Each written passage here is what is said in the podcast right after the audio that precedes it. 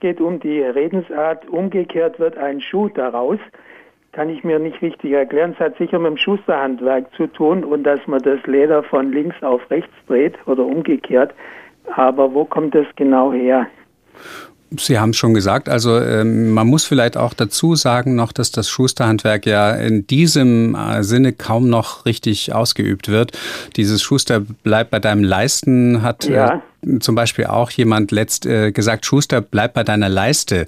Der kannte de, den Leisten als Schuhform gar nicht nee, mehr. Nee, Und Umgekehrt wird ein Schuh daraus, das ist in der Tat, wie Sie sagen, es geht darum, dass der Schuh erstmal äh, so gemacht wird, dass man die Nähte gut äh, ähm, durchziehen kann durch das Leder und dadurch wird er, äh, da wird er erstmal umgestülpt, äh, ja. wenn man ihn dann weiterverarbeiten will, wenn man dann die, die Brandsohle, die Sohle anbringen möchte und dann von außen nochmal gegennäht. Mhm. Das ist mhm. ja dann der sogenannte zwiegenähte Schuh im Gegensatz zum einfach genähten, bei dem man das nicht machen müsste. Es spricht also auch noch dafür, dass es ein guter Schuh ist. Und dass ja. man eben dran denken muss, äh, man bleibt jetzt nicht bei einer Sache, sondern umgekehrt wird ein Schuh daraus. Also jetzt nicht so, wie du das machst, sondern da fehlt noch was ganz Wichtiges. Du musst es ah, genau ja. andersrum anfangen.